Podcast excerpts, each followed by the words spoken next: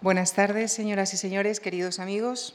Bienvenidos a una nueva sesión de poética y teatro, en este caso con el protagonismo de un director escénico, de cine, gestor y crítico teatral, iluminador, escenógrafo, actor de teatro, televisión y cine, Mario Gas.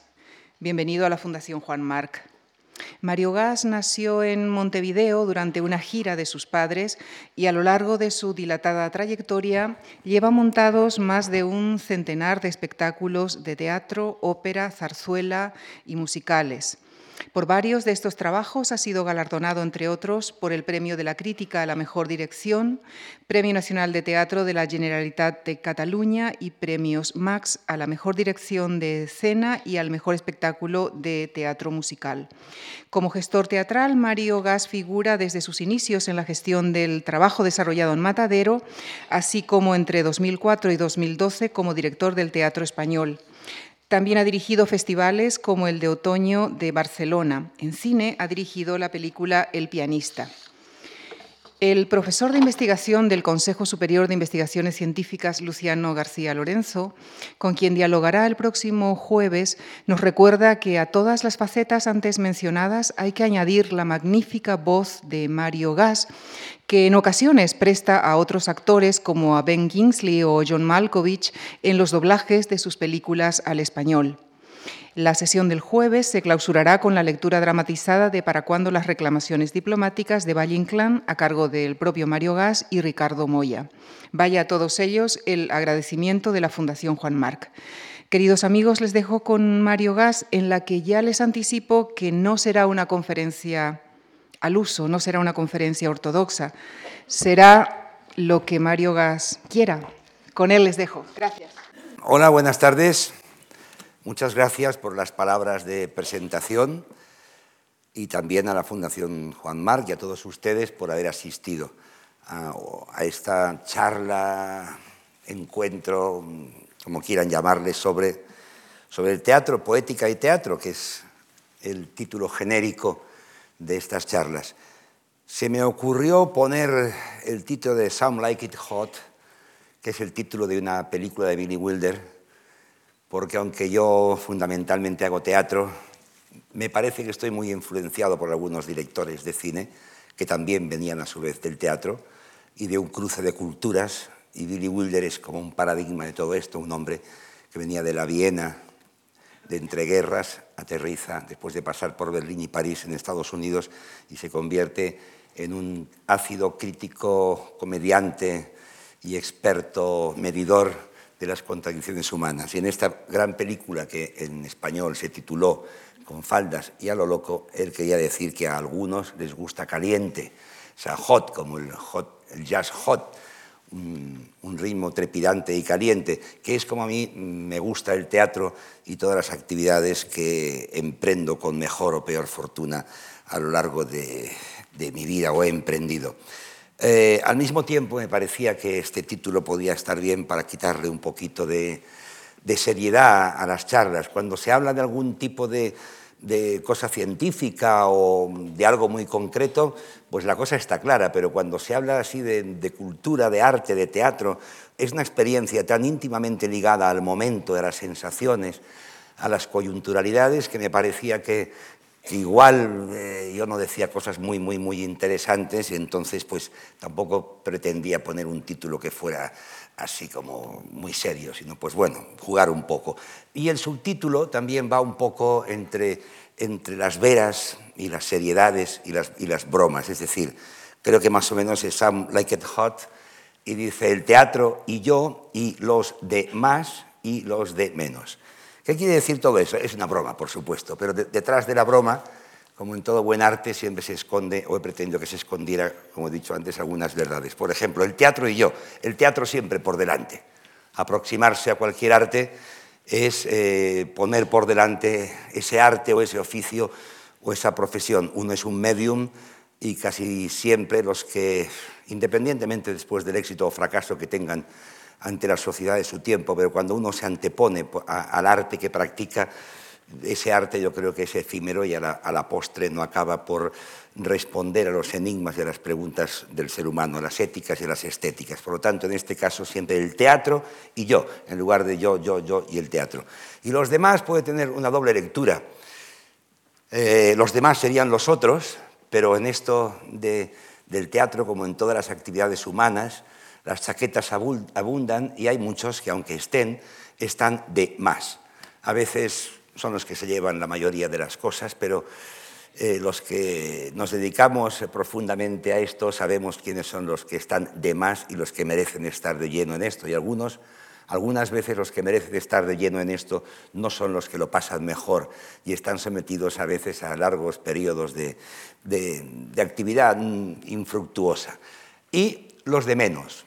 Los de menos son aquellos que no están, los que podrían estar y en esta charla a lo mejor irán saliendo, que son aquellos maestros, aquellos compañeros que a lo largo de la vida y del tiempo han ido mm, ejerciendo un maestrazgo y destilando una serie de enseñanzas que uno, consciente o inconscientemente, ha intentado poner en práctica a lo largo de todos estos años.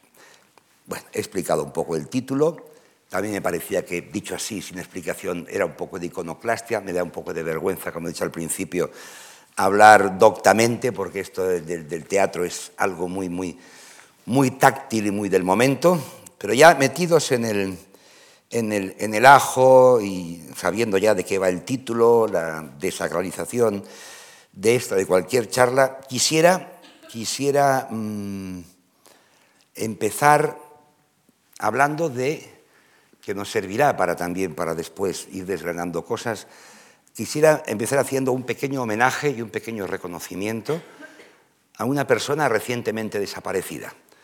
Hace poco ha desaparecido, poquísimo, Gerard Mortier, el hombre que en los últimos años ha regido los destinos artísticos del Teatro Real y que venía precedido mm, de una gran fama y de hombre intransigente y valedor hasta la intransigencia de lo más moderno en la ópera, avalado por Salzburgo, por el Teatro de la Monet y por tantos y tantos sitios.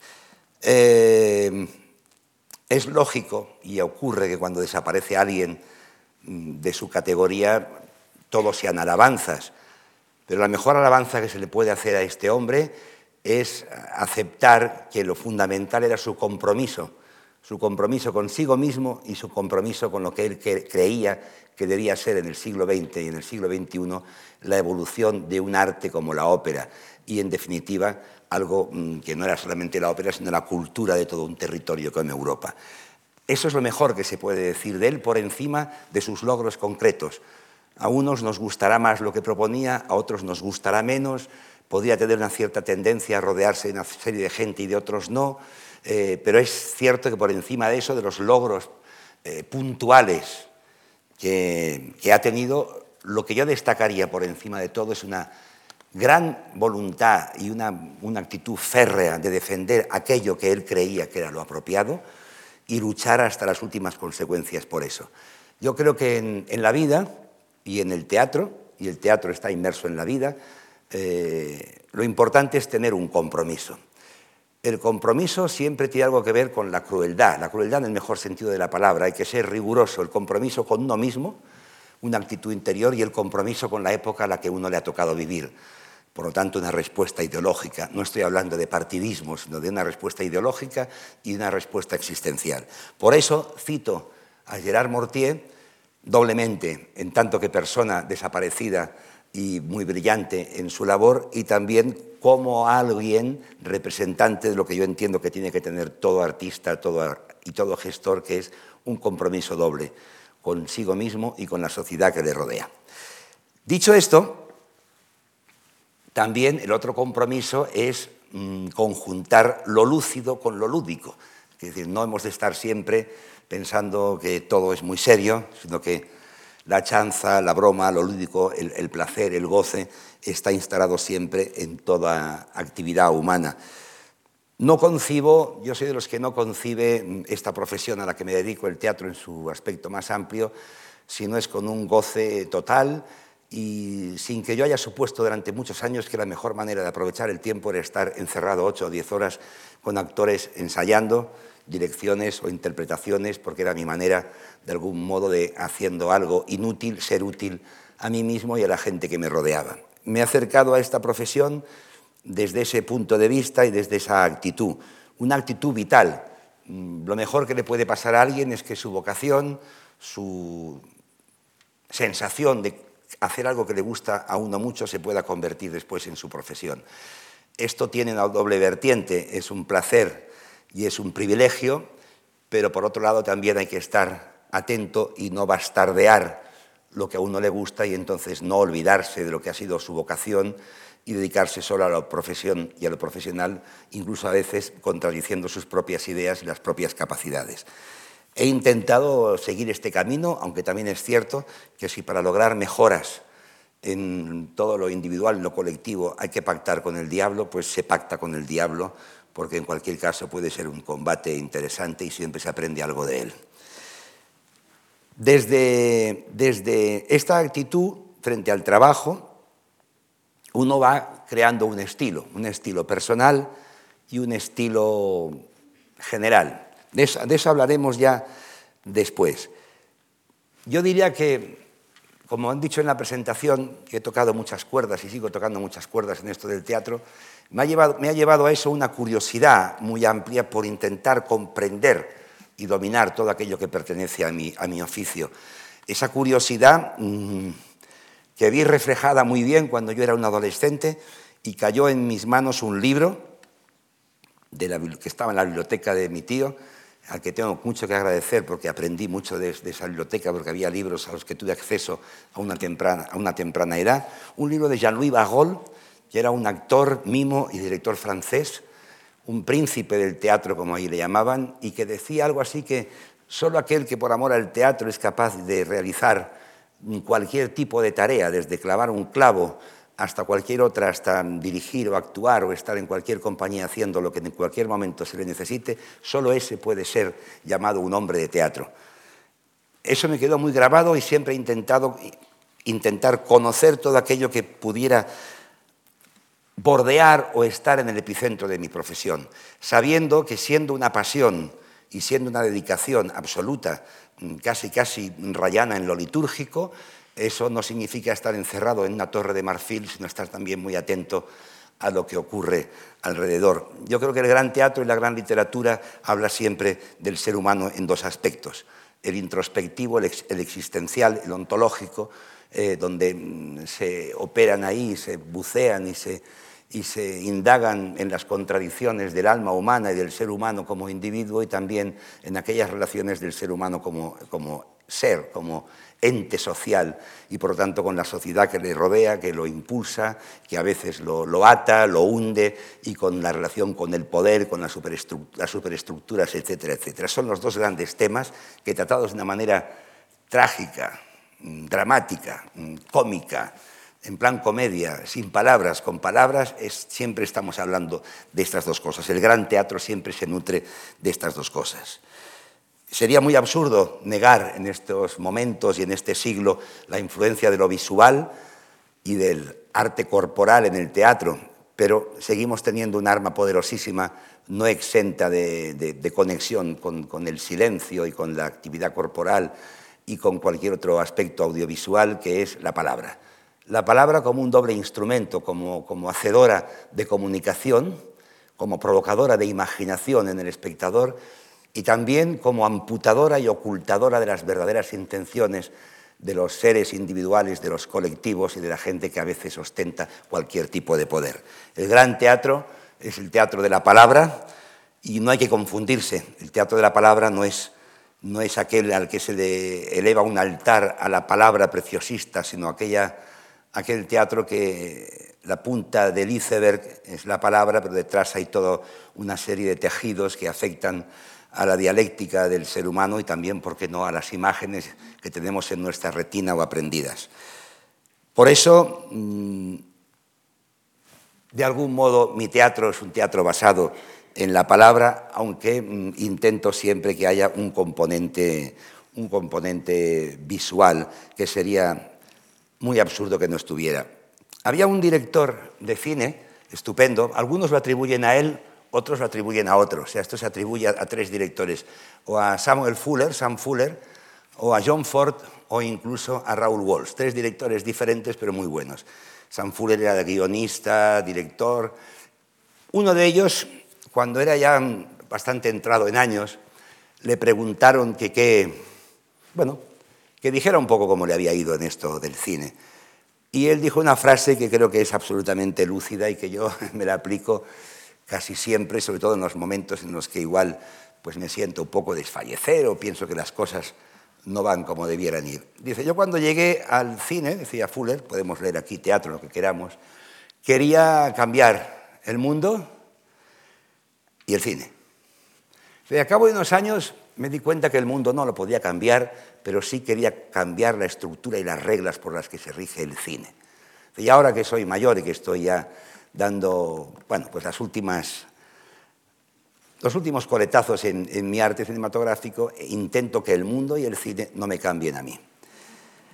Esa frase la tengo muy presente porque es de una lucidez absoluta y desde ese criterio tú puedes operar muy directamente sobre el mundo que te rodea. Hay que opinar siempre. Cuando alguien dice que la gente de teatro o de cine o de la novela no tiene que opinar de las cosas y tiene que dedicarse únicamente al excelso arte del teatro, porque no hay que confundir teatro con política, aquel que está diciendo esto en ese momento está haciendo política, porque está impidiendo que la gente que nos dediquemos al teatro no seamos ciudadanos que vivimos, sentimos, opinamos, tenemos eh, una ubicación en el arco ideológico de, un, lugar y por lo tanto respondamos a lo que ocurre a nuestro alrededor.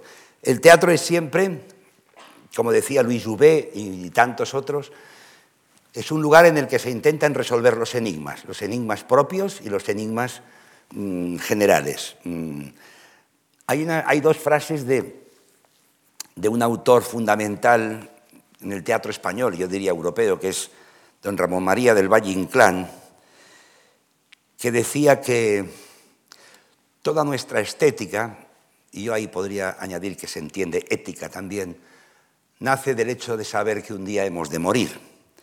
Y luego añadía, mi estética es una superación del dolor y de la risa, como, deben ser las conversaciones de los, muertos, al contarse historias de los vivos. Por ahí llega una formulación de lo que él llamaría el esperpento, que más que una teoría dramática es una, es una, mm, una quita, una merma de aspectos heroicos para penetrar profundamente en el del vaso deforme, más allá de los heroicismos, que es algo que a mí siempre me ha interesado. Con esto quiere decir que siempre en mi teatro intento eh, no creer en los héroes, sino intento proyectar una visión a partir de los autores que hablan un poco de los que pierden normalmente. ¿no? Pues bueno, Brecht, Durrenmatt, Chekhov, O'Neill, Williams, Valle Inclán, Bueno Vallejo, etcétera, etcétera.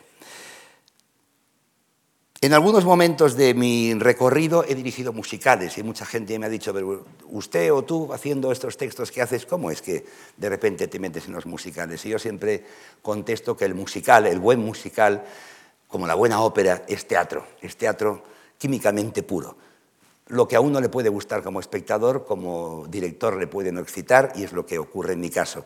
Siempre que he montado algún musical he intentado que, aparte de la música, lo que explicara eh, tuviera algo que ver con lo que yo he contado hace, he narrado hace unos instantes. Conflictos, ya sean de cualquier tipo, narrados o explicados de una manera o de otra, pero que tengan que ver con la contradicción del ser humano.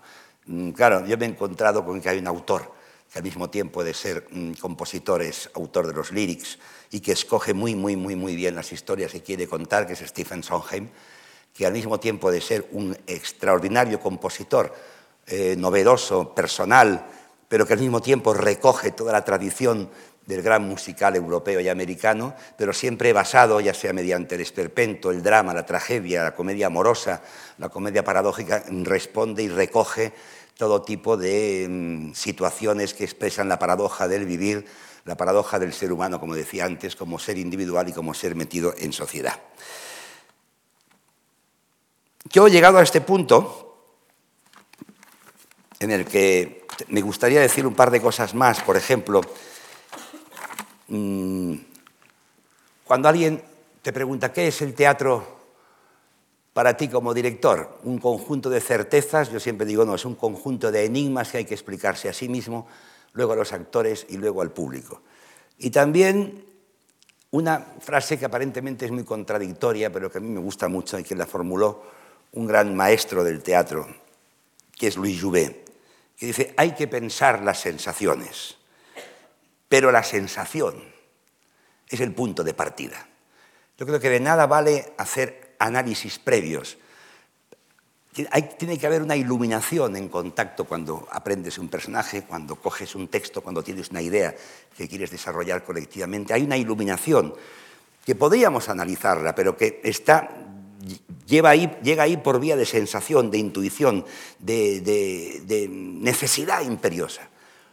Una vez das, eh, salida a todo eso, es cuando tienes que empezar a analizar el por qué, el cómo, el cuándo y a construir un lenguaje con la gente con la que estás trabajando. Porque si por la sensación vas a la razón y al análisis, te das cuenta que cada cosa es nueva en cualquier momento y que todo es cambiante, es móvil, que no hay ni siquiera un método estable ni una educación asegurada. Todo se va descubriendo al tiempo con la gente que trabajas. He intentado siempre, por un lado, actuar porque me gusta, dirigir porque también me gusta, eh, tener una casa, empezando por, por una casa humana, que son los actores, es decir, crear un lenguaje con actores con los que siempre puedes ir trabajando sin que esto caiga en una deserción de la personalidad individual de cada uno. Y después perseguir también una casa, mm, aunque siempre he creído que las personas son más importantes que las piedras, pero realmente mm, siempre he luchado por conseguirlo, pero estamos en el camino. Nunca lo he acabado de conseguir, aunque sí he conseguido tener a mi alrededor gente con la que hemos hecho un camino largo y que hemos crecido juntos y que hemos, creo, ofrecido una manera de entender las cosas, de, ver el mundo y ver el teatro de una manera similar. Gentes que de vez en cuando nos buscamos, nos necesitamos y ponemos en pie espectáculos juntos. Eh, pero es verdad que desde que empecé en el teatro independiente he buscado también siempre un lugar desde el que poder proyectar todo ese término. Yo creo fundamentalmente en las compañías o grupos más o menos estables durante un tiempo, siempre y cuando no caigan en una especie de funcionariado existencial. Y creo que crear lenguajes comunes es muy bueno para poder penetrar y trabajar con el, con el espectador. No siempre es difícil porque estamos en una sociedad en la que lo que se intenta es vender, comprar, ir rápido y cambiar, y además te azuzan para ello. ¿no? Es como cuando se dice que, bueno, que Bertolt Brecht perteneció a otra época, pero que ahora, ahora ya está superado, que por qué nos aburre diciéndonos que, por ejemplo, no sé, en una escena, en un poema suyo, dice, pues yo no sé lo que es un hombre, yo solo sé su precio. Parece ser que esto está obsoleto y queda muy antiguo, pero yo leo los periódicos y veo los telediarios y veo a gente y hablo con amigos míos y veo que sigue estando muy presente el precio de los hombres, que cada vez, por cierto, está más barato. Entonces sí que se les maltrata mucho. Por lo tanto, eh, la búsqueda de un lenguaje que esté siempre eh, muy cerca de lo que ocurre a tu alrededor y con un grupo homogéneo, no estanco, porque siempre tiene que estar como, como, un río abierto a incorporaciones de gentes que de algún modo llevan mucho tiempo en esto y de gentes nuevas, porque en, lo nuevo y en, las nuevas generaciones y en, la juventud está la renovación de todo tipo de, de lenguaje, en este caso de arte dramático. Más allá de eso, no tengo como director ideas muy claras ni muy concisas, ni tengo un método. Aprendí, estudié todos los métodos, nunca fui a, una escuela de teatro.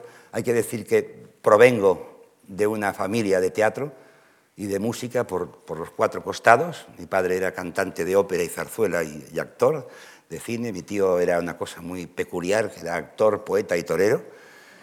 Mi hermano ha sido músico, un hombre con el que he colaborado muchísimo tiempo, un gran músico. Mis hijos se dedican a esto, mi compañera es actriz, pertenece a una saga de actores también. Quiero decir que de algún modo me ha faltado siempre eh, una especie de ganas de conseguir algo en el mundo de, del teatro porque ha sido algo como con natural a mí. Es cierto que durante un tiempo pensé que me iba a dedicar a otras cosas. Es cierto que entré en la universidad en un momento determinado y pensé que iba a dedicarme a la abogacía o a la diplomacia o incluso en algún momento a la economía o a la filosofía o a la arquitectura. Pero precisamente en los últimos eh, años del bachillerato y en los años de esa, de esa universidad convulsa, pequeña, pero muy productiva, para mí el sentir universitario, aunque no acabé la carrera de Derecho porque sabía claramente que no iba a ejercer, sí supuso para mí el encuentro con una serie de gente fundamental en mi vida y que constituimos como, una, como un grupo en el que la literatura, el cine y el teatro era nuestra constante vital, aparte de la política, por supuesto, pero que además mm, nos producíamos como si fuéramos realmente una cátedra ambulante, eh, invitando a gente del extranjero, llamando a gente del país y ensayando o debatiendo en ponencias y en ensayos, mm, horas y horas y horas y horas. Ese era un grupo fantástico en el que algunos se han dedicado a otras cosas. En él estaban Cristina Fernández Cubas, una literata espectacular, Enrique Vilamatas, por ejemplo, un literato también estupendo, Carlos Trías, dramaturgo que desapareció, eh, Emma Cohen y una serie de gente que en esa época, aunque no asistimos a ninguna escuela de teatro, creo que sí hicimos una escuela de teatro y realmente nos enriquecimos de tal manera que fueron unos años de estudio total. Quiero decir que por ahí yo pasé por todos los ismos habidos y por haber. Stanislavski, Stanislavski pasado por los americanos, por Lee Strasberg, Stanislavski pasado por los americanos y por los argentinos, el psicodrama, eh, Meyerhold, las acciones físicas, Bertolt Brecht, la teoría de la distanciación, Grotowski, eh, en fin, todos. Y uno acaba por pensar que casi todos ellos han sido dramaturgos o actores que después de una larga trayectoria han especulado sobre su profesión y de ahí han extraído unas normas que a veces pueden ayudar, pero que el problema y el error está en convertir esas normas en un precepto absoluto y en un concepto inamovible. A partir de ahí se crean los sismos, los talentos no se repiten, se, crean las escuelas y uno puede caer bueno, en una torpeza tremenda. Eso eh, últimamente, puesto que tiene algo que ver con, digamos, con la individualidad y no con lo colectivo, porque lo de la solidaridad está muy, pisado en los últimos tiempos. Y, pero una de las teorías que han tenido más más éxito ha sido pues, lo que puede derivar de una teoría introspectivo-psicológico-interpretativa a partir de, de Stanislavski, Michael Chekhov, Boleslawski, eh, Strasberg, eh, Kazan, Luther Adler y después ya mm, los eh, psicólogos freudiano-marxistas argentinos, que es la teoría, digamos, del método. Esa cosa que cuando uno es director oye muy repetidas veces por actores que dicen yo si no siento algo orgánico no puedo actuar. Bueno, entonces tú les dices, a ver, no confundamos, es, el oficio de actor tiene que partir de la organicidad. Un actor es alguien que observa, escucha, mira, para poder reproducir en escena mediante un lenguaje aparentemente realista o un lenguaje absolutamente simbólico, personas, ideas, conceptos. Por lo tanto, un actor ya está observando el gestus social y el gestus individual de las personas para poder luego aplicarlos con una técnica de, voz, de colocación, de audición en el escenario. Pero sentir mucho algo y que ese sentimiento se quede en uno mismo, no traspase la barrera, no viaje hacia el público, que en definitiva es el destinatario del teatro, se quede ahí ahogado, uno tenga un placer onanista espectacular, pero ni se le oiga, ni se le entienda etcétera, es algo que a mí como director no me interesa y creo que hay escuelas que hacen, hicieron, hacen y seguirán haciendo muchísimo daño. Por eso yo siempre abogo por las escuelas inglesas que entienden al actor como un cuerpo sintiente y pensante, que lo que hay que hacer es formarlo, darle elasticidad, saber respirar, saber colocar la voz, saber moverse, tener psicomotricidad, y a partir de ahí cada uno coge un estilo o una historia, pero de entrada caer en la trampa, ¿por qué no? Yo diría pequeño burguesa del actor introspectivo orgánico es una trampa que llena algunos bolsillos, pero que no satisface la búsqueda de, los personajes a crear. Mm, Yo he trabajado con mucha gente que ha salido de escuelas y cuando jóvenes y les hemos tenido que enseñar otra vez a moverse en el escenario, a andar, a tener una psicomotricidad cambiante, a cambiar los ritmos, los tiempos, las respiraciones, la colocación. Luego uno puede hablar más alto, más bajo, puede aceptar una convención. La convención es algo que cambia a través de los tiempos. Cada época tiene su convención. Y cuando a principios de siglo el teatro realista de, Antoine en, Francia decía que había roto con una interpretación ampulosa y se estaba haciendo teatro moderno y contemporáneo, era porque mm, se rompía con una, con una tradición muy, muy ampulosa. Pero si ahora viéramos eso, también nos parecería ampuloso, porque cada época crea el concepto de lo verosímil y crea una convención en la que todos, unos y otros, los actuantes y el público, está de acuerdo en lo que es verosímil, lo que es eh, aceptable, no lo que es realista, porque es que no existe el teatro realista ni el naturalismo, más que más, más allá de una escuela en la que todo está, como digamos, aparentemente fotografiado. El teatro siempre es un cúmulo de signos, como, la, como el anverso de un tapiz, solo que depende cómo estén cosidos, se da la impresión al público de que eso es real, pero nunca es así. Yo como director prefiero que el público sienta, se emocione y razone antes que lo haga el actor.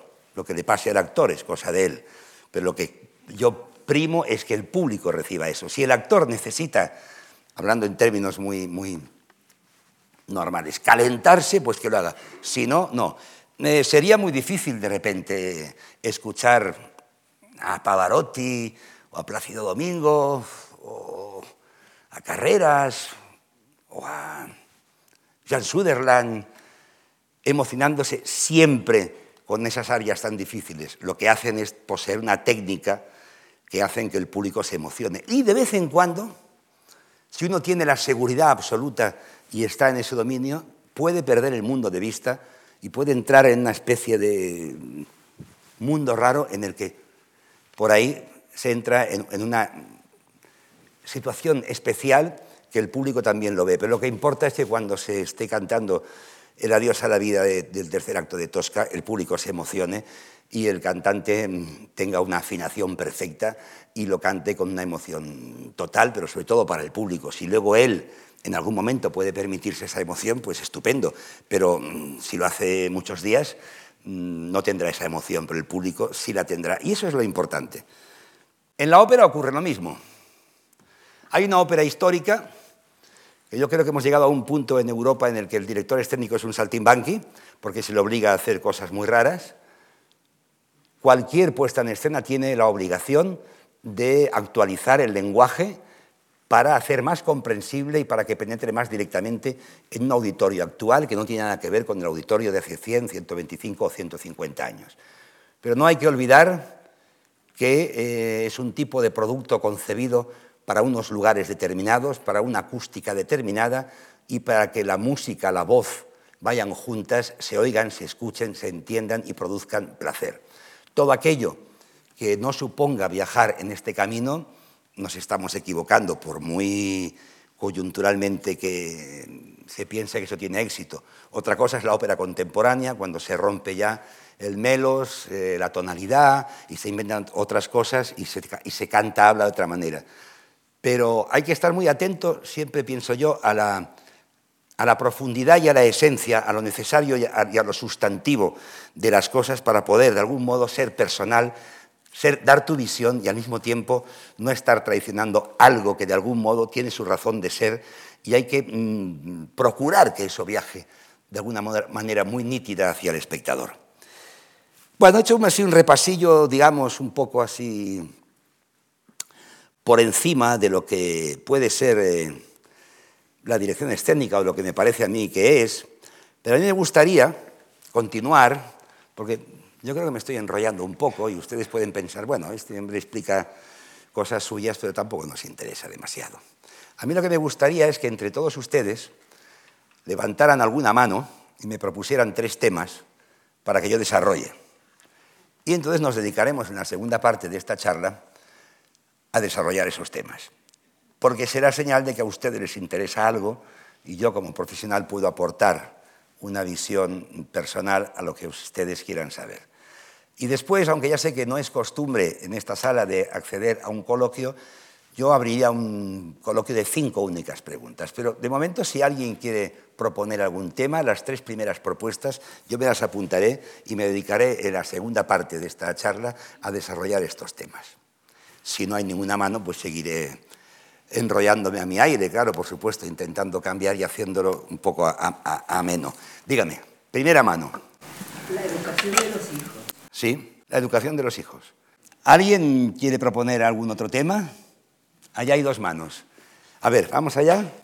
El actor como cantante y la diferencia entre el cantante de ópera y el actor que canta. Bien.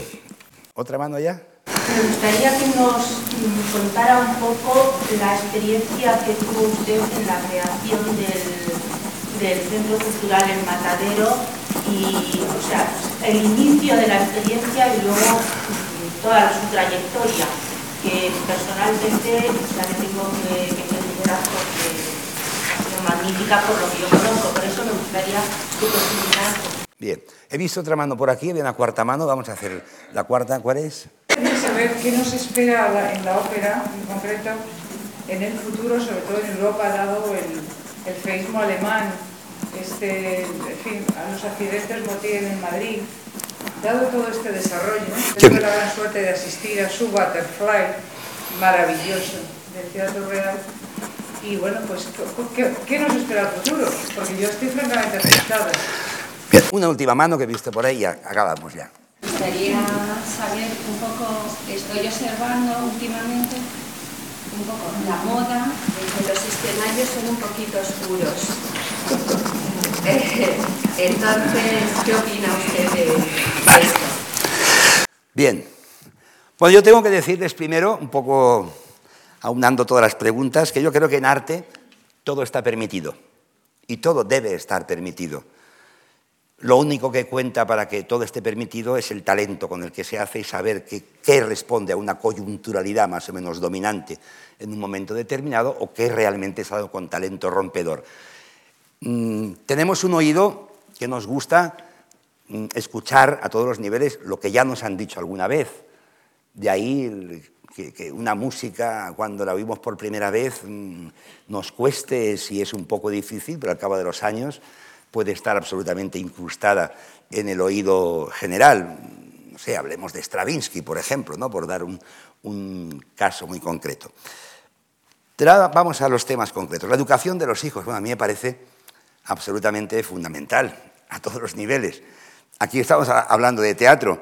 Yo, yo de algún modo pienso que esta sociedad no quiere mucho el poder, hablo del poder. ¿eh? Esta sociedad no quiere mucho a los, a los niños porque en el aspecto teatral no les educa bien. Yo cuando, cuando voy por ahí y veo que en Inglaterra los niños recitan a Shakespeare de memoria, que en sus colegios hacen Shakespeare y otros actores isabelinos. No que vayan al teatro una vez al mes porque así se escaquean de una clase. No puedo por menos que sentir eh, enojo, envidia y tristeza. Yo creo que la música, la pintura, el teatro debería estar incrustado de algún modo desde muy pequeños en educación. Y hemos ganado un poco, pero nunca, nunca acabamos de creérnoslo en serio. ¿no? Es como esa tendencia que está teniendo la educación hacia las tareas útiles, ¿no? cuando la cultura, el saber de lo inútil es lo que a lo mejor a veces nos hace más felices, más civilizados y nos hace entendernos más unos con otros. Estamos perdiendo las, humanidades, creo, y cada ley que se hace en nuestro país es peor. Y lo que es peor, no se tiene en cuenta a la gente de la calle. Eh, pero creo que es fundamental la educación en el teatro y en todo. Una educación en libertad, una educación sin miedos y una educación que enseñe la solidaridad, el gusto por la cultura y el saber que estamos unos, unos con otros. Mire, yo tengo una experiencia muy curiosa.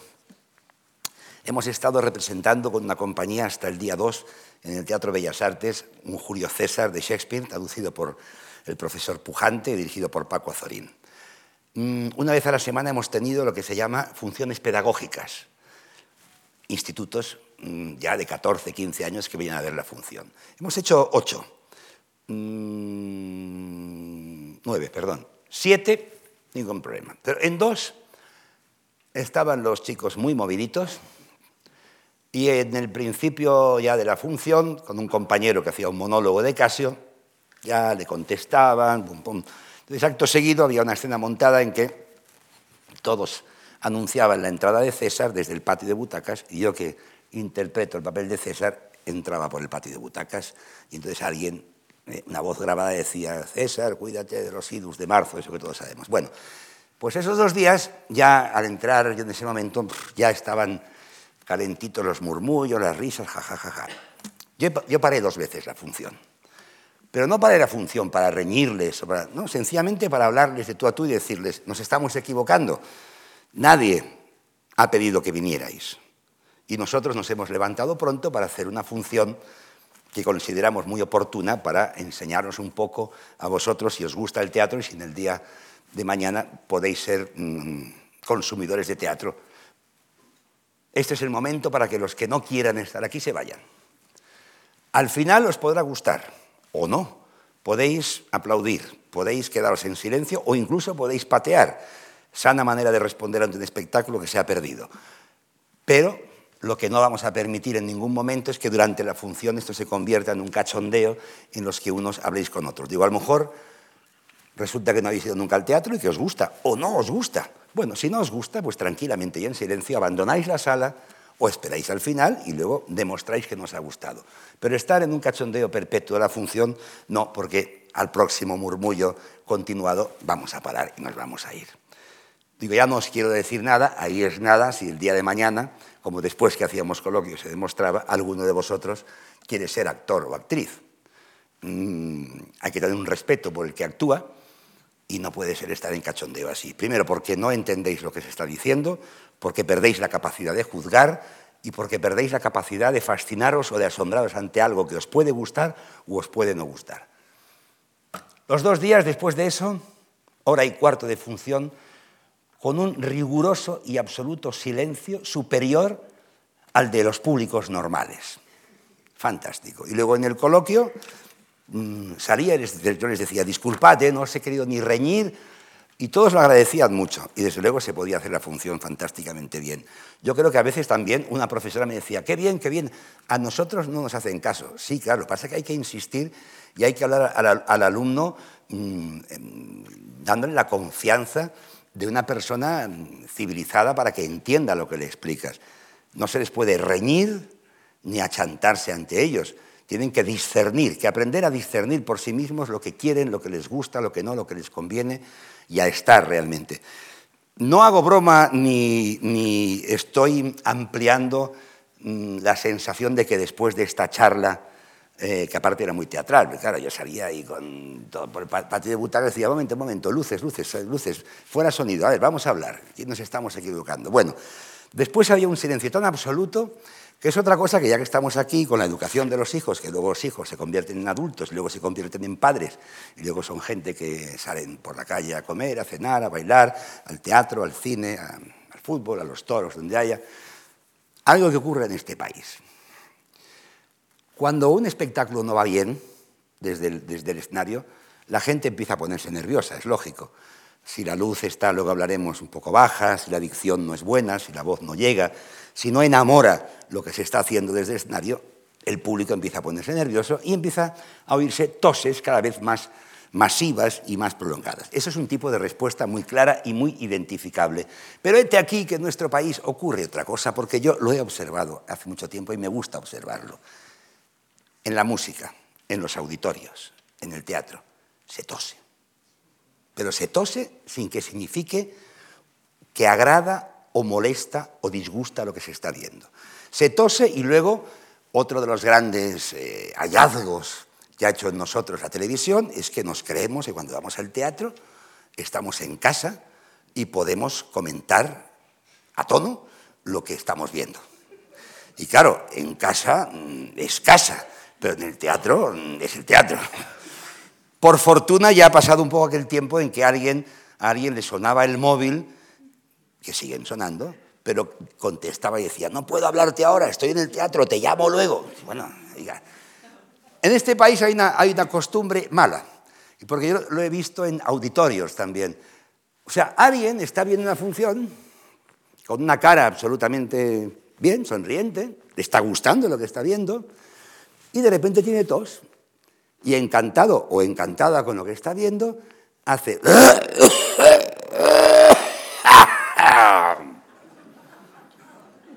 y sigue. Donde hago esta onomatopeya sonora, eh, entiéndase y véase también mocarse sonoramente, estornudar al aperto, con lo cual uno dice, hombre, en los auditorios y en los teatros alemanes, ingleses, yo no oigo esa varaunda. Hay que tener un poco de conocimiento también de saber que no se está en casa, que estás molestando al, al de al lado y al oficiante. Es muy molesto para el que está actuando oír una de esas toses, realmente si empiezan todos, has de plantearte, bueno, esto que estoy haciendo ni gusta, ni lo estoy haciendo bien. Pero cuando son esas toses, y encima yo, que como director me he colocado a veces en lugares para observar la cara de las gentes, y veo la cara de satisfacción ante el espectáculo que están viendo, y que tosen con total impunidad, o cuando ponen un espectáculo un poco de humo bajo o humo alto, que son humos con unos componentes que no afectan para nada a la garganta, pero el efecto psicológico hace que antes de empezar la función, ya en el primer oscuro, empieza a toser 20 o 30 personas. Bueno, aquí los hijos se han hecho mayores, pero de aquellos barros han venido estos lodos. Es decir, no les enseñamos a toser bien cuando eran pequeños, no les enseñamos a, el amor por ese tipo de comportamiento ante el teatro y cuando somos mayores creemos que estamos en el, en el salón de casa cómodamente ahí metidos en el sofá viendo la serie de televisión que dan y comentando y tosiendo y ya está. Y eso es un poco tremendo. O sea que yo creo que la educación es fundamental en todo en la vida. La educación es fundamental no solo para el teatro y para el arte, no para todo, para la convivencia, para la creación de seres humanos es lo más fundamental que hay. Mm, no sé qué más decirle, pero mm, creo que en este país tenemos carencias serias a todos los niveles. El actor como cantante y el cantante como actor. Esa era otra pregunta, ¿no? Dice Stephen Sondheim que en sus musicales, que en muchos teatros de ópera se, representan, ahora mismo se está haciendo uno en, en Londres en el que ella, la protagonista, es Emma Thompson, pero el protagonista masculino es un barítono de ópera muy conocido. Mm, y él dice, prefiero los actores que cantan que los cantantes que actúan. Bueno, son dos razas muy diferentes y yo en algunos espectáculos me gusta muchísimo mezclarlos, porque hay tesituras que no pueden ser abordadas si no es desde una formación eh, musical y lírica, y sobre todo por la tesitura del personaje, y hay otros que hay que que lo que hay que tener es una musicalidad y un sentido musical que no siempre va unido a la posesión de una voz interesante y de un registro interesante, la musicalidad es otra cosa muy, importante, y hay papeles que sí, que, se pueden hacer con actores que tengan sentido de la afinación, sentido de, de la musicalidad. Mm, porque la colocación, la impostación también es muy diferente. Y de lo que hay que partir es de la base que el teatro hablado, la opereta, el musical, el musical rock, la ópera, es, todo es teatro. Todo es teatro. Por lo tanto, todo tiene que ser verosímil y tiene que estar bien conectado. Y sobre todo porque la convención de nuestra época está muy lejos de la convención del siglo XVIII y del XIX. Pero es verdad que la formación lírica a veces lleva una impostación determinada, con y entonces se crean esos, esas creencias de que hablar mm, entorpece y gasta la voz, y entonces cuando hablan los que están con impostación lírica, hablan siempre así para no mm, gastarse la voz, ¿no? entonces eso es, eso es tremendo.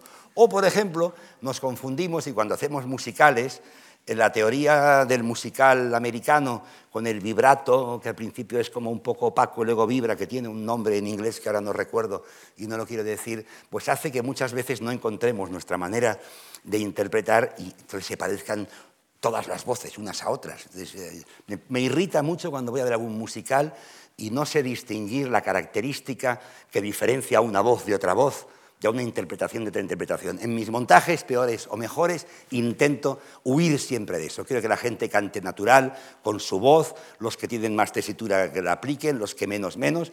Y bueno, y eso da muy, muy buenos resultados. Para muestra un botón, hace poco, hace año y medio, monté un, espectáculo llamado Folís y allí había una jovencita de 87 años llamada Asunción Balaguer, que con una voz cortísima ponía el pie, en pie al teatro todas las noches y emocionaba muchísimo con su verdad y su sentido de la musicalidad al cantar un tema. Yo me inclino por el, por el actor, que es cantante, pero ojo, dentro de la ópera es muy importante que el, que el cantante sepa que es un actor. Yo creo que ahora se está ya mm, homogeneizando la cosa. Durante muchos años hubo una gran diferencia, porque por un lado había una tradición italiana de cultivo absoluto de la voz y de aparcamiento absoluto de lo que era la, interpretación. Con lo cual un señor de 350 kilos salía con una voz muy preciosa, se plantaba en un lugar del escenario y a partir de ahí lo cantaba todo. tú tenías que cerrar los ojos y decir, qué bueno es, qué bien canta, pero claro, luego el personaje no estaba así muy de acuerdo. Y luego están en esa época una tradición muy, muy, muy buena que era todos los cantantes que venían, venían de Alemania y de lo que entonces eran llamados los países del Este, con una larguísima tradición de, actuación. Eh, durante mucho tiempo fue muy difícil dirigir a los italianos y a los españoles y fue mucho más fácil dirigir a los alemanes, a los checos, a los búlgaros, a los rusos, que tenían una gran tradición interpretativa. Lo cual no significa que fuera más fácil porque yo recuerdo que en el año 90, y es una de las experiencias más bonitas que, he tenido en, ópera, aunque yo creo que las he tenido todas buenas, estoy muy contento de todas, pero esa, por ejemplo, era una ópera fantástica, Genufa, de Leo Janáček, eh, de, todos esos compositores nacionalistas que, empezaron a hacer serialismo, pero todavía con, melodía tonal, a veces atonal, y que recogían todos los cantos populares, medio hablados, medio cantados, y con esto construían óperas de una belleza inusitada. Yo dirigí esa ópera primero en el Teatro del Liceo y luego en, la Zarzuela, pero en el Liceo la dirigí en el año 90 y la protagonista era un, monstruo de, la ópera, Leonie Risanek, una mujer que ya murió, que tenía a sus cualidades vocales unía unas dotes de actriz impresionantes. Mi montaje era un poco arriesgado para la época y dentro de que era una obra, digamos, costumbrista mm, que ocurría en el medio rural con supersticiones, nosotros hicimos un montaje con mi escenógrafo, con Marcelo Grande, pintor de Tomelloso, muy simbolista, impresionista. Ustedes no pueden imaginarse todo ese elenco de cantantes alemanes, húngaros, checos, búlgaros que estaban hartos de hacer ese repertorio, pero no como hace un cantante en aquella época italiano que sabe perfectamente cómo cantar muy bien y ponerse delante del maestro de orquesta a medio milímetro del primer término para que la voz salga más, sino que acostumbrados a trabajar pues, con, con los nietos de Wagner, con Bielan Wagner, con toda una tradición de directores escénicos fantásticos, cómo recibían las propuestas que yo hacía. Les hacía. Ellos no hablaban francés, ni inglés casi, o no querían hablarlo, ella sí, pero bueno, ella se dirigía a mí en alemán y en húngaro, y los demás todos en alemán, y yo tenía un intérprete. Entonces yo les enseñé la maqueta, les expliqué qué quería hacer con la función, y tenía un, intérprete yo. Y yo veía que ellos me miraban muy raro, me miraban muy raro al principio. Y entonces, bueno, yo dirigía una escena, les decía cómo eran los personajes, les dirigía una escena, ellos no se movían y entonces se dirigían al intérprete. El intérprete, cuando acababa de escuchar a cualquiera de ellos, se volvía hacia mí lívido, pálido como la cera realmente. Y me decía, bueno, no, ellos quisieran, bueno, hacerlo de otra manera, porque, no, digo, no, dime exactamente lo que te están diciendo. Este tío es un imbécil, no sabe de qué va esta ópera y está pretendiendo decirnos a nosotros lo que hemos de hacer. Decía así están diciendo eso. Entonces a mí me costó mucho, tuve que hacer un poco de pedagogía, de intentar hablar con ellos, poco a poco las reticencias fueron cediendo y, oh milagro, yo nunca sabré por qué, oh milagro, en eso siempre he tenido mucha suerte, oh milagro, un día la señora Risanek decidió que era el mejor montaje de Genufa en el que había participado, Entonces su marido me llenaba de regalos, decía que la señora estaba muy contenta y a partir de ahí todo fue como una, como una seda y luego el espectáculo fue un éxito. Es decir, los cantantes de ópera, no solo los tenores, son muy raros. Son estupendos, pero muy raros. Por ejemplo, una diva eh, en esa Butterfly que tanto le gustó a una de ustedes, eh, en la reposición, bueno, pues yo tenía un equipo de, ayudantes de dirección fantásticos, José Antonio Gutiérrez y Nacho García, ahora un director espléndido de teatro y de ópera, y yo iba a supervisar, pero en la reposición ellos lo, lo llevaban. Y un día Nacho García le dijo a, la soprano, que era una, una diva, pues mire, aquí en este momento Butterfly, pues arranca de aquí, va hacia primer término, porque Butterfly en ese momento piensa y dice, yo sé lo que piensa Butterfly. Dime solo a dónde voy, que iré. Bueno, o sea que son gente, pero es verdad que con el tiempo, con el tiempo, eh, el valor escénico ha ido creciendo y hay ya muchísimos cantantes eh, muy buenos actores y que se trabaja muy bien con ellos. La presión viene más bien de la producción, que es corta y que, claro, obliga de algún modo a veces a trabajar con automatismos, que es, pues, decir, en tal tiempo de tal compás Mm, vas para allá, a mí es algo que no me gusta, nunca lo, hice así, nunca lo hago así y nunca lo haré así. Prefiero invertir más tiempo y construir la escena con los cantantes. Pero es verdad que hay mitos falsos, es decir, no había una época en que decían que si el diafragma no estaba liberado no podía emitir la voz normal. Y entonces había que cantar siempre muy tieso, muy para atrás, y luego los cantantes tenían esos tics de o levantar el brazo derecho, o apoyar una cosa. Cuando llegan los americanos o la gente del este y cantan y dan un do sobreagudo, tumbados en el suelo, uno eh, se da cuenta de que eso son, bueno, eh, agarraderas absurdas que nada tienen que ver con la emisión de la voz. Por lo demás, el actor cantante y el cantante actor. ¿Qué es sino cantar, hablar. Él habla. El ser humano un día inventó un sonido para expresarse y este sonido tenía una altura, tenía un color, tenía una duración y tenía un timbre. Cuando este sonido se convirtió nada más en inconexo o dicho en, una especie de salmodia, eh, inventamos el habla. Pero cuando este sonido se articula con tonos, con estructuras, con tal, aparece el melos, y aparece la música. Entonces todo viene de lo mismo, de la voz interior que expresa el ser humano para comunicarse con los, demás. Pues el grito de los delfines, el grito de las ballenas, el cantar de los gorriones, etcétera, etcétera, etcétera. Yo creo que en ópera es buenísimo que el actor, que el cantante sea actor, y en musicales es buenísimo que los actores tengan musicalidad y canten. Y entonces a cada cosa hay que buscarle su pequeña intríngulis. Y cuando puedes mezclar gentes de una procedencia y otra, es maravilloso. La experiencia que he tenido en cosas como Mahagoni, eh, Sweeney Todd o, por ejemplo, Folies, donde había mezcla absoluta de todos, eso era, era fantástico, adquiere una potencia brutal.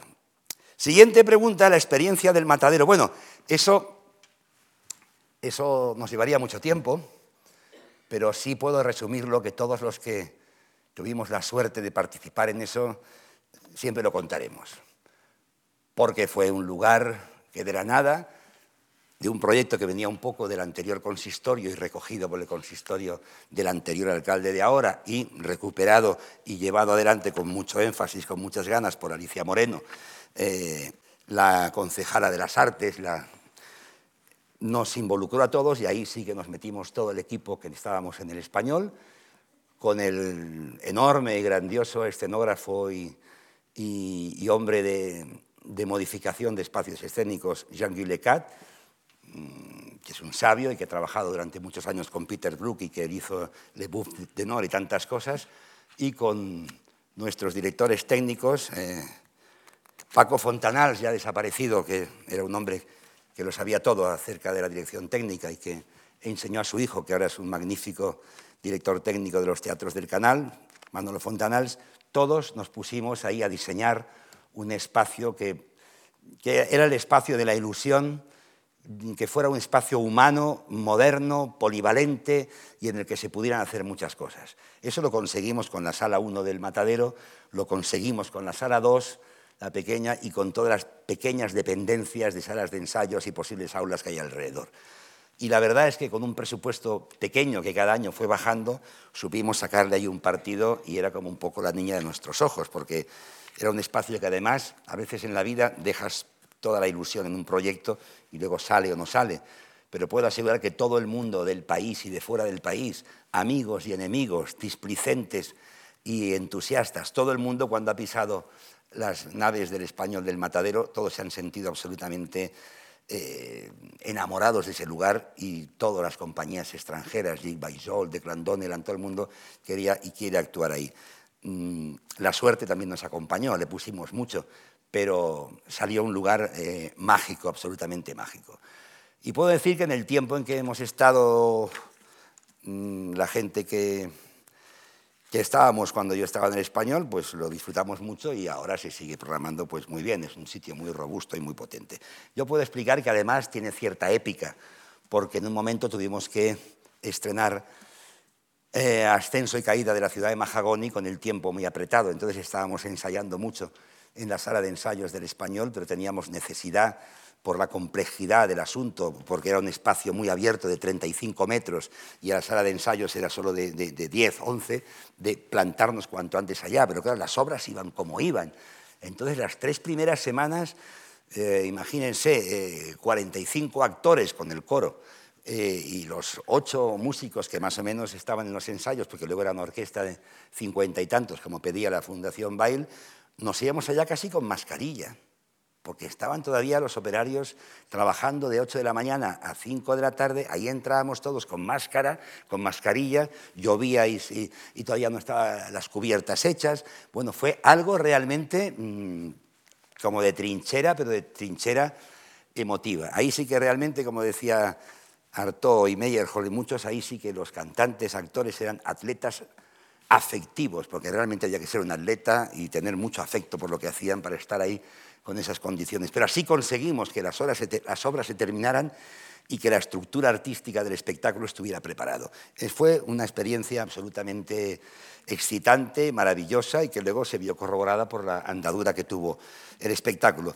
Mm, por desgracia, la Fundación Bail cree que es más importante que un cantante tenga una tesitura que, lo que comunica la obra de Brecht Bail, que es maravilloso, y entonces hubo un momento que como habíamos bajado unas, unas quintas a algún que otro cantante, pues no, no quiso que continuáramos. Pero bueno, ese ya sería otro costal y sería motivo de otro día, otra charla, el, el terrible imperio de los herederos y las estructuras que dicen cómo eran los originales. No, es que ellos eran revolucionarios y si aquí ponía eso no hay que cambiarlo.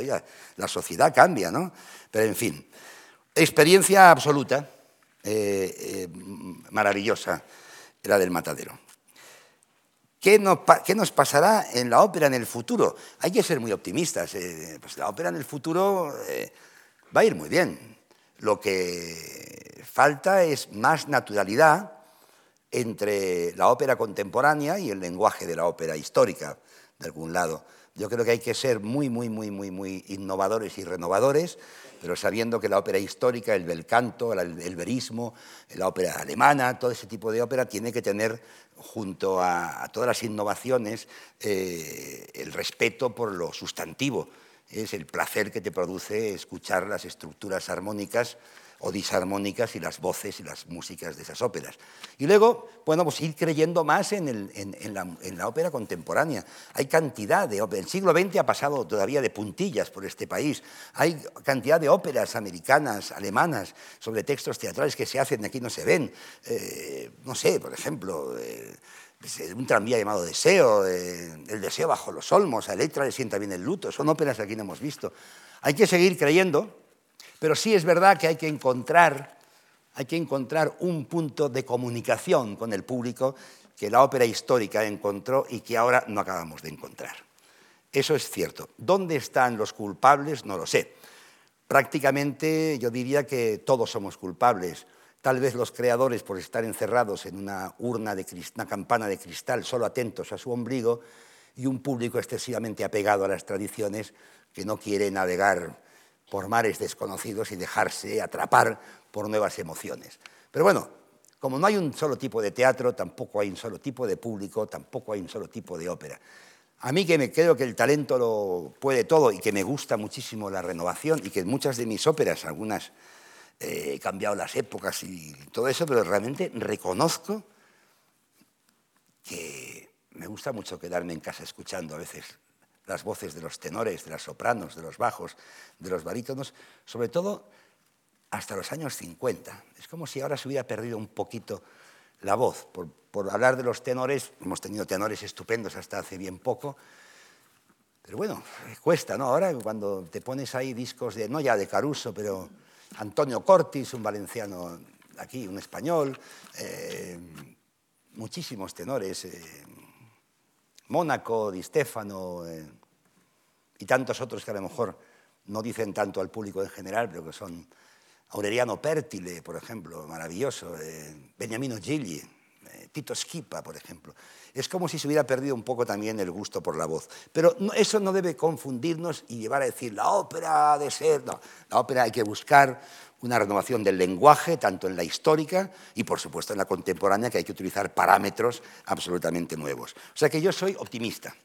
Y lo que hay que hacer es abaratar los costos, los costes, y que se acabe aquello de las entradas tan caras y sobre todo los teatros elefantiásicos, elefantiásicos de 30 metros de embocadura con 40 de profundidad. En la época de Verdi, que además era un absoluto hombre de teatro, porque él mismo, como Wagner después, dirigía las puestas en escena de sus óperas y dirigía exactamente a los cantantes como, quería que fueran interpretados los papeles, los teatros eran de 10 metros de embocadura, de 12, máximo de 14 por 10 de profundidad. Ahí cabe eh, una ópera los teatros no tienen por qué ser tan grandes. La época más gloriosa del Piccolo Teatro de Milán, antes de tener su propia sede, se hacía en un teatro del centro de Milán con 7,50 metros de embocadura. Entonces aquí nos hemos empezado a hacer teatros de 30 metros, 40 metros, luego ha llegado la crisis y no hay personal para llevarlos y tantos botones, tantas... Entonces vamos a reducirlo, vamos a no hacer nada, vamos a empequeñecer los decorados. Es un poco tremendo.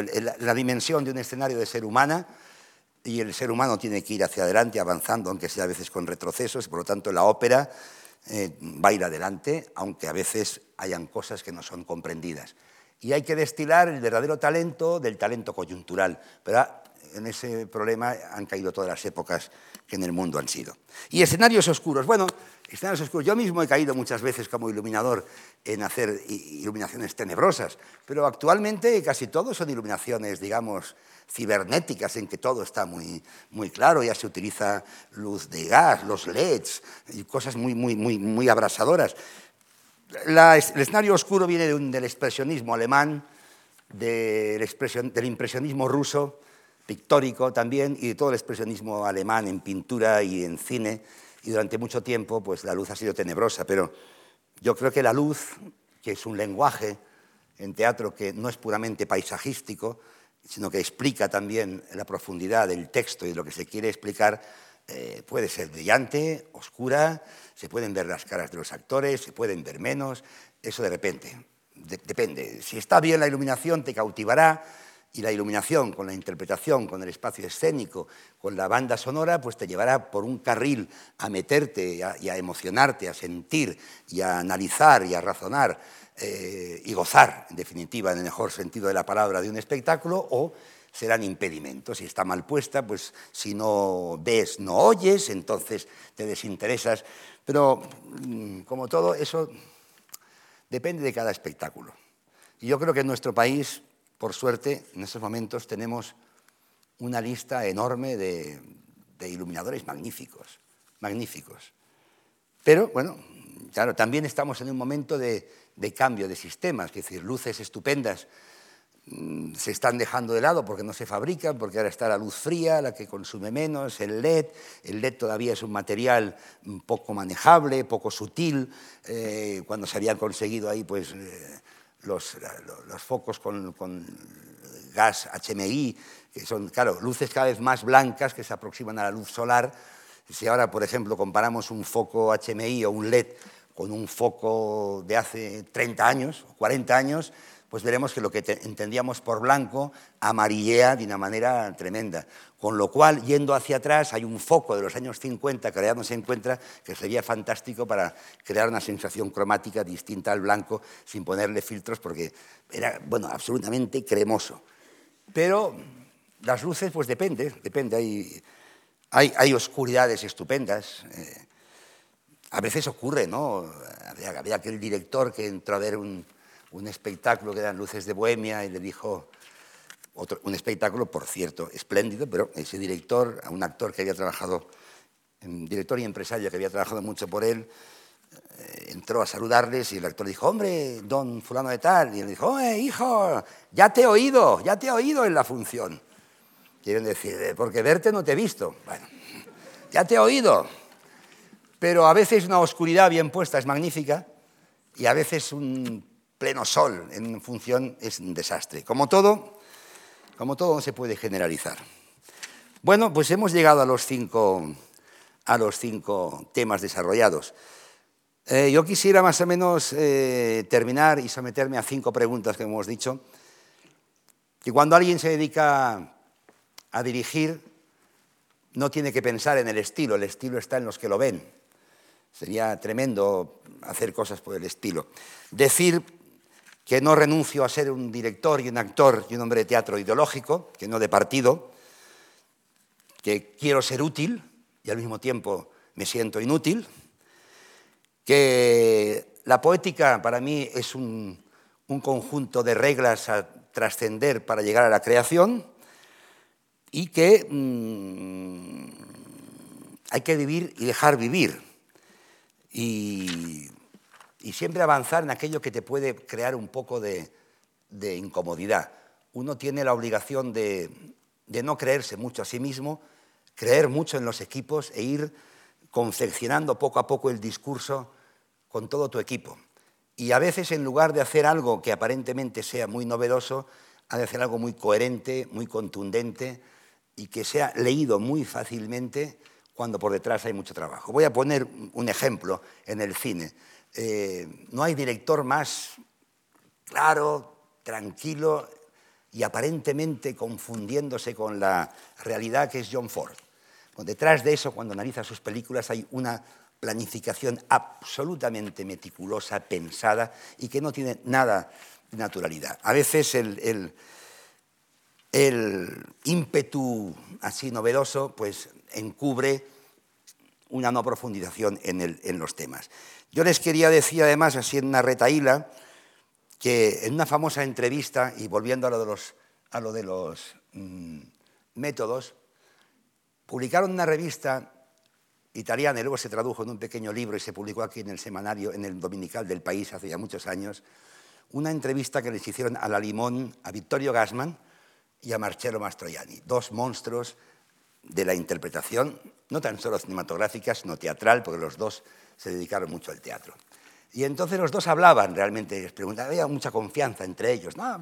Y entonces le decían, pero bueno, ¿y ustedes cuál es su, su manera de abordar un personaje?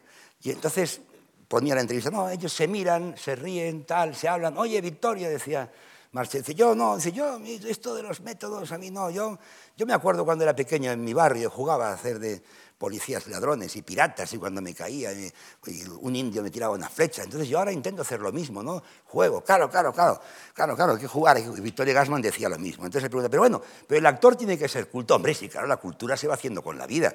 Si para ser universitario decía, pues no hace falta, no hace falta ser universitario, la universidad la lleva uno mismo dentro por la curiosidad y la cultura. Cuanto más cultos seamos todos, mejor. Porque, hombre, un actor muy preparado, muy preparado, a lo mejor es un intelectual, pero, pero a lo mejor no es tan buen actor como otro que no está tan preparado, sin que ello signifique que los actores no tengan que estar preparados. Entonces decía el otro, ¿tú te acuerdas de la Adriani? Hombre, la Adriani, la Adriani, qué gran mujer, qué, qué, qué, qué bella, qué, estupenda. ¿has visto, ¿Te acuerdas cómo te miraba, y cómo, cómo, cómo fraseaba, cómo respiraba, qué, qué accesos de ira, de, de, de, bondad, de lirismo, qué buena era, qué, qué impacto? Oh, sí, sí, sí, sí fuera del escenario era imbécil. No sabían, oh, sí, claro, era imbécil, pero qué dama. Bueno, era una entrevista fantástica donde de algún modo dos grandes actores acababan un poco con el mito de las escuelas, ellos tenían su propia escuela y su propia manera de aprender la realidad para reconvertirla en un lenguaje asequible al público y ser absolutamente veraces, que los dos lo eran. dentro de la tradición de mm, la gran interpretación. ¿no? Por ejemplo, en Italia, que tiene mucho más sentido del humor que aquí, había otro mm, extraordinario actor, Carmelo Bene, y director de cine, pero que este mm, se fue por los vericuetos, digamos, de, de, estructuralismo y de una manera feroz de abordar las cosas. Y de, pero continuaba teniendo amor por los poetas románticos y los poetas eh, italianos. Entonces él tenía una serie de, de recitales donde recitaba Manzoni y mucha gente de los grandes poetas italianos, y Gassman también. Y en la intimidad eran amigos, pero no se soportaban como cada uno eh, recitaba. Entonces iba cada uno al recital del otro y le insultaba. Ah, ma tú no sabes esa cosa, es un porco. Ah, bueno, fantástico. Eso aquí no lo sabemos hacer. Nos falta sentido del humor, reírnos un poco de nosotros mismos. Y ya para acabar les diré que yo soy una persona más influenciada por gente de, cine que de teatro, porque siempre pienso en Orson Welles, en John Huston, en John Ford, en Billy Wilder, en Howard Hawks, en Sam Peckinpah, en Charles Lawton, en los hermanos Cohen, en Fritz Lang, en Robert Siodman, en Turner, en Renoir, en Pabst, en Rossellini, en Jeremy, en Vittorio de Sica, en Ingmar Bergman, un monstruo del teatro y del cine, y como no, en Buñuel y en muchísimos directores españoles. Y directores de teatro que sí he leído, he seguido, eh, me han impresionado, aparte del propio Berman, de Roger Planchon, de Streller, de Patrice Chéreau, de Bernique, Jet Harris, un americano, y dos personas fundamentales, que eran eh, Julian Beck y, Julia, y Judy Malina, creadores del Living Theater. Junto a esto, aparte de todos los contemporáneos, de los griegos y del teatro isabelino del siglo de oro, adoro y amo a Bertolt Brecht, a Valle Inclán, y aunque yo tenga mi método de dirigir y de actuar, creo que han aportado muchísimo gentes como Stanislavski, Meyer Hall, Grotowski, Elia Kazan, Lee Strasberg y todos los que han tenido talento para añadir cosas a lo que antes existía y tener la valentía de adentrarse en el nivel más profundo de la investigación a fuerza de buscar la verdad de cada momento, aunque ello les haya supuesto un coste a veces personal y artístico grave. Y por encima de eso, pues eh, decir que hay cosas que en estos tiempos un poco así procelosos. Hay gente que pacta mucho con las cosas y que el chaqueterismo está muy a orden del día. Yo tengo, siempre me guío por la gente de mi familia, mi tío, mi padre, que fueron actores y cantantes, pero empresarios, y siempre intentaban que sus gentes estuvieran bien retribuidas. Eh, por eso nunca ganaron más de lo que tenían que ganar. Y me gusta la gente que, cree que el teatro es algo colectivo. Y todos aquellos chaqueteros a los que creemos eso nos podrán hacer mucho, pero como a Cirano de Bergerac, con lo único que no podrán es con nuestro penacho, que es el gran síntoma de que nosotros nos dedicamos a esto porque nos gusta, estemos arriba o estemos abajo, estemos en un puesto preeminente, lo hagamos bien o lo hagamos peor. Como decía Salinas en un poema, hay que decir más o menos lo decía mejor, pero hay que decir a aquellos que persiguen un, lugar cuadriculado donde las mm, líneas rectas se ahogan entre sí, que nosotros estamos contentos de desear el cielo y no tenerlo. Porque lo que nos gusta es la búsqueda, el trato con los demás y el intentar ser útiles a nuestros contemporáneos. Y por supuesto, lo que más nos gustaría es, como dijo Picasso, con el paso del tiempo, llegar a ser realmente, llegar a tener la mirada ingenua de un niño, que es lo más difícil de tener después de tener una larga trayectoria. Y nos gustaría ser como Atticus Finn, el padre de matar a un ruiseñor, al cual adoran sus hijos, que es a lo máximo a lo que puede aspirar un, un ser humano. Muchas gracias.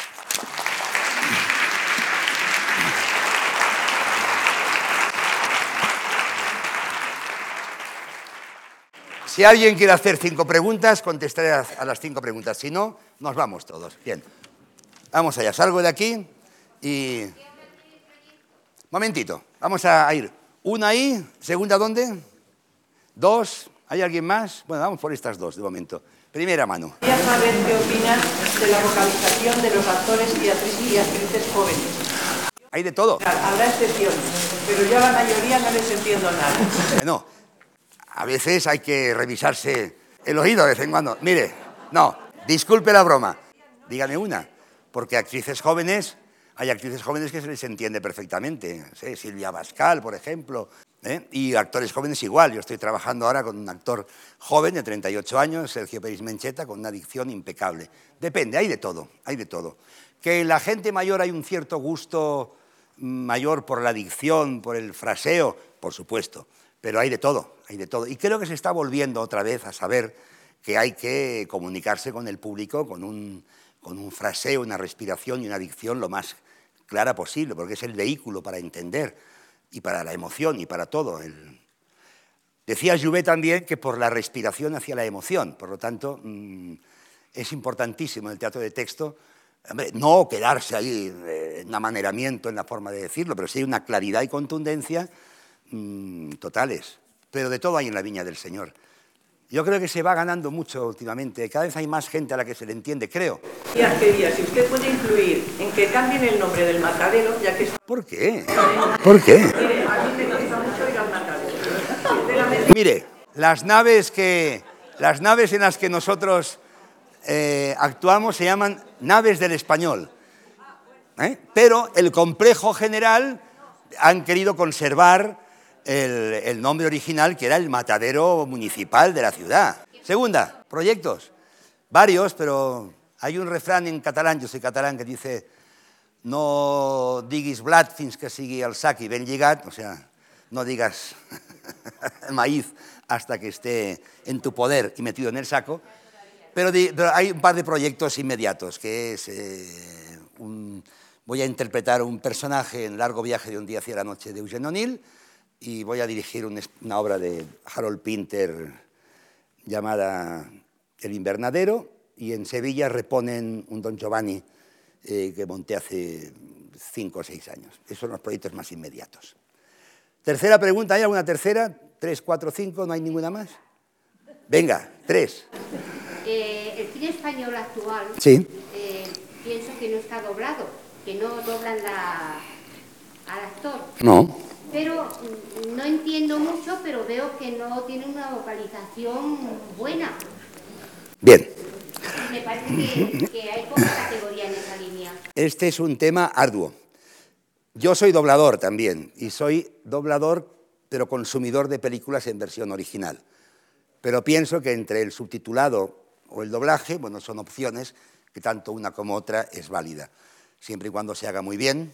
Y yo vengo de una época en la que la gente que me enseñó realmente eran genios. Pero vamos a ver, el cine español mmm, a veces, pues yo creo que hay gente que sí habla muy bien, porque hay dos, ha habido históricamente dos malentendidos en el cine español que creo que se está también últimamente acabando con eso. Una cosa, que el actor y la actriz de teatro no servían para el cine porque gesticulaban demasiado, cosa que es mentira. Da mucho placer ver películas españolas de los años 30 y los años 40 con actores que hablan todos maravillosamente bien. Y luego pensar que la interpretación un poco epígona de lo que se entendió por el neorealismo, cogiendo a gentes que no eran actores para estar más cerca de la realidad, eso ha creado una, una subestética de hablar como si nos estuviéramos hablando y trastabilear, entonces, que eso ha hecho mucho daño al cine español. Pero es verdad que también se está acabando con esto y cada vez, cada vez yo creo que cada vez se habla mejor. Pero estoy un poco de acuerdo con ello. Pero hay, hay, hay grandes actores en este país y hay un cine estupendo. Dos preguntas, ¿alguien quiere alguna más? ¿Nadie más? Estamos allá y quedará una. Señora, dígame. Maravilloso, su Julio César. Muchas gracias. Tengo compañeros fantásticos que nos ayudamos mucho todos ahí y estamos muy contentos de hacer esa función y todos hablan estupendamente bien, tienen todos una dicción estupenda y llega, llega. Una última pregunta, ¿alguien? ¿No? Sí, allá.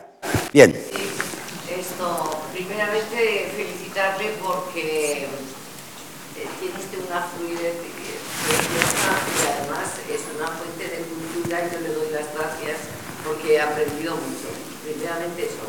Segundo, mi pregunta es concerniente a esas dos óperas que van a tener eh, estreno en la próxima temporada, que van a ser óperas eh, contemporáneas una se titula El público y la otra es La ciudad de las mentiras, basada esta última en un libro de eh, Juan Carlos. Y le pregunto a usted, ¿ha oído ya esas músicas? Primera, a primera, agradecerle el piropo que me, que me ha dado, se lo agradezco mucho, pero la segunda no, no, no he oído esas partituras, no las conozco. En cualquier caso, me parece espléndido que se utilicen nuevos textos y nuevas músicas para que eh, la ópera avance y ojalá se hiciera con la zarzuela y se encontrara el eslabón ese perdido que es para mí Sorozábal, que era una, una zarzuela urbana y moderna, y ojalá haya muchas novelas y muchas obras de teatro y argumentos nuevos que se vayan estrenando obras. Yo sé que hay compositores jóvenes que están trabajando férreamente en hacer cosas nuevas. Y hay que hacerlas. Y algunas nos parecerá al principio que nuestro oído se resiste, que, porque claro, pues que querremos seguir escuchando el vals de las olas, pongo por caso. Pero hay que estar abierto a, a la innovación. Y luego el tiempo y el gusto se encarga de ir apartando lo que no es bueno. O sea, es muy bueno ahora cuando de repente decimos, rescatamos esta ópera perdida, estupendo. Pero tampoco caigamos en un rescate absoluto, porque el tiempo, que a veces es injusto, la mayoría de las veces es absolutamente justo en la selección natural que hace. Y lo que está olvidado a veces, bien olvidado está, aunque de vez en cuando haya algo que haya que recuperar. Pero no las he oído, no se lo puedo decir. No las he escuchado, lo siento. Muchas gracias.